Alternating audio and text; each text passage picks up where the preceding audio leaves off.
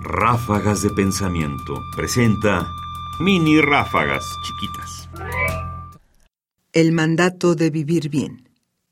¿Qué nos recomienda el filósofo alemán Ludwig Wittgenstein para vivir bien? Vive bien. Ludwig Wittgenstein. Observaciones diversas. Cultura y valor. Parágrafo 293 de 1946.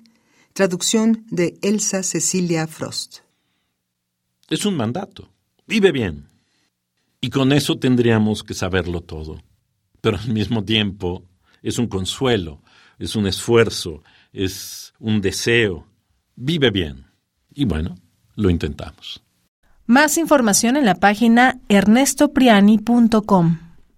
Busca el podcast en www.radiopodcast.unam.mx diagonal podcast.